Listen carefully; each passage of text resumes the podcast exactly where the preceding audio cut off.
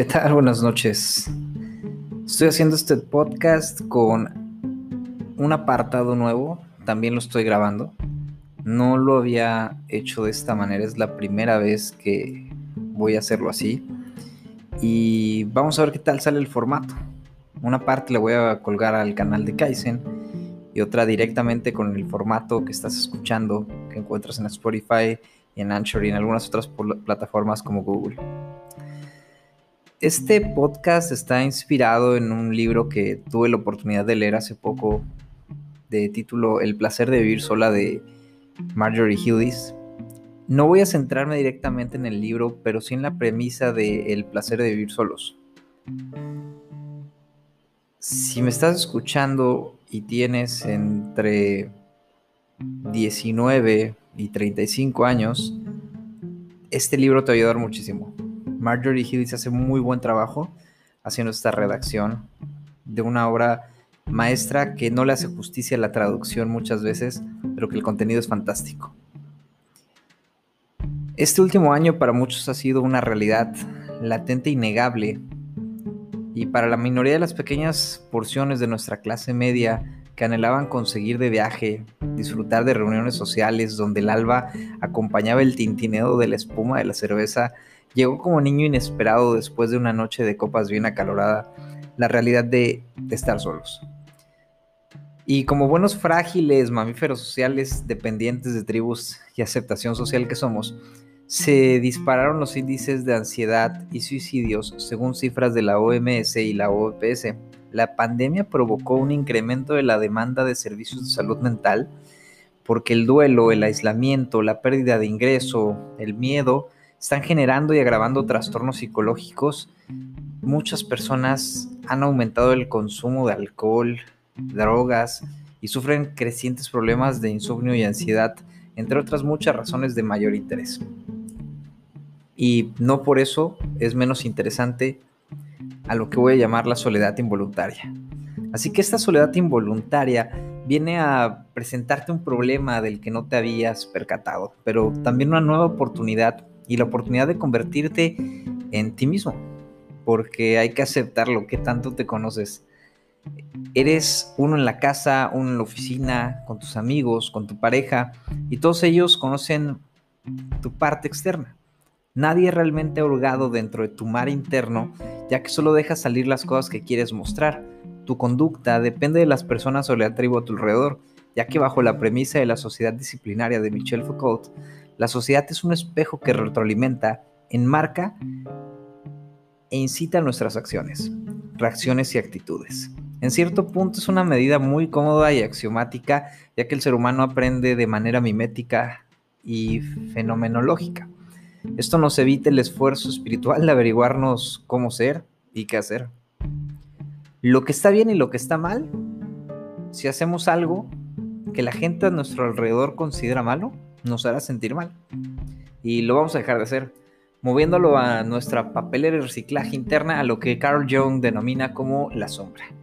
Resumiéndolo en una frase y citándolo, lo que niegas te somete y lo que aceptas te transforma. Pero si haces algo bien, lo seguirás replicando y lo almacenarás en lo que Jung concibe como la parte frontal, la persona. Esa es la máscara que usamos para interactuar con los demás. El compromiso social de cómo debe ser un humano. Pero, pues,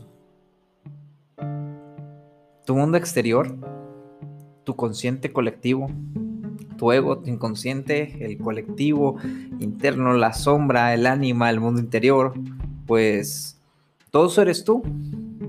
Así que el concepto del bien y el mal queda en un plano subjetivo. Lo que es bueno para unos es malo para otros. Júntate con lobos y aprenderás a aullar, como decía mi abuela. Así que si de pronto estás desarrollando una personalidad que no te agrada, mucho tiene que ver a tu actual círculo social. Lo mejor sería cambiarlo y juntarte con eruditos y personas que quisieras llegar a ser o vislumbras. Suena muy sencillo si lo planteamos de esta forma, pero no lo es tanto. El problema en todo esto es que muchas personas por primera vez se les apareció esta pregunta de quién soy. ¿Por qué hago lo que hago? ¿Lo que hago realmente me gusta y lo que hago realmente lo quiero? Son grandes preguntas para tan poco nivel de análisis propio que tenemos. Volviendo a la soledad y habiendo planteado este antecedente del por qué menciono todo esto y que tiene todo esto que ver con aprender a quiénes somos, pues es que no importa el círculo social en el que te muevas si nunca te preguntas estas cuestiones, ya que te estarás convirtiendo en esa misma tribu, en el clan, en el team, como quieras llamarle. Todo el tiempo estamos sucumbiendo ante la presión de los patrones culturales que habitamos para convertirnos en lo que se espera de nosotros. Por eso, esta oportunidad de estar solos nos sirve para averiguar quiénes somos. Pero ojo, ya, ya digo yo, no es tan simple. ¿eh? No es nada simple controlarla. Lo primero que vas a notar en este tiempo de incertidumbre, de volatilidad, de caos global y social es ansiedad. Muchísima ansiedad. Y está bien, no te dejes llevar por la costumbre de dormir los sentimientos completamente. Hoy en día cualquier sentimiento de desagrado como dolor, ansiedad, tristeza, lo dormimos con pastillas y sustancias. Y ojo, quiero aclarar que pues la ansiedad es un trastorno psicológico muy grave, pero también es cierto que es evidencia de que eres libre y que pues estás vivo. La ansiedad como el miedo es una respuesta instintiva ante las amenazas. Puedes callarla, pero la amenaza sigue ahí. La diferencia entre el miedo y la ansiedad es, el, es que el miedo eh, responde a una amenaza específica, mientras que la ansiedad responde a amenazas invisibles y multifrontales, es decir, ataca por todos lados. Pero pues no podemos quedarnos eh, simplemente paralizados, sin movernos, debido a que el miedo eh, que sentimos del exterior y que no podemos o no queremos poderlo controlar, pues está latente. Tenemos que aprender que hay cosas que podemos controlar y cosas que no podemos controlar. La muerte, la conducta autodestructiva de tus seres amados, la separación de Daft Punk, lo que se dice en las mañaneras, todo eso no lo puedes controlar. Pero sí puedes controlar, arreglar tu cuarto, tu alimentación, tu físico. Eh, esas cosas sí están dentro de tu control. Todo eso es un ciclo. Y creando un ciclo que te permita salir adelante, donde puedas comer mejor, alimentarte mejor, te sientas mejor, vas a ver que eres consecuencia del 20% de tus actos. Para mejorar ante cualquier problema, basta con hacer pequeños actos que sumen grandes acciones después. Hay un libro muy bueno que se llama Atomic Habits de James Clear, te lo recomiendo. Es un libro excelente para entender cómo de poquito, con pequeñas acciones todos los días, vas a mejorar en un futuro próximo. A eso se le llama también en la parte de finanzas el interés compuesto. La idea de encontrarse uno mismo es una postura filosófica de Génesis, pero el propósito es que encuentres paz bajo tus términos, liberándote del sistema, de la multitud y por último de tus propios impulsos. Encuentra lo que te apasiona, caminando pues entre el borde del caos y del orden, y viceversa. El caos genera orden y el orden genera caos. Siempre se contraponen, pero no apuestes contra ti mismo, ya que vivir sin propósito es un destino peor que la muerte, lo, lo puedo asegurar. Nacimos en una perversa contradicción porque cuando descubran que el propósito de nuestra civilización está equivocado, lo lógico es que caigas en un dilema y elijas entre dos caminos.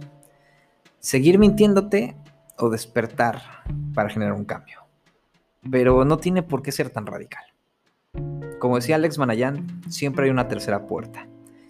Y aquí le puedes dar estructura a tu vida, aprovechar al máximo esos momentos de soledad en los que te encuentras. Y así como decía Mar de Miquel, los autores difuntos son eternos fantasmas que viven dentro de nuestra mente mimetizados con nuestros pensamientos y propio juicio. Así que con esta mezcla de autores difuntos que llevo yo en la cabeza, te dejo a reflexionar y encontrarnos siempre después de la realidad. Así que bonita noche y empieza a conocerte a ti mismo.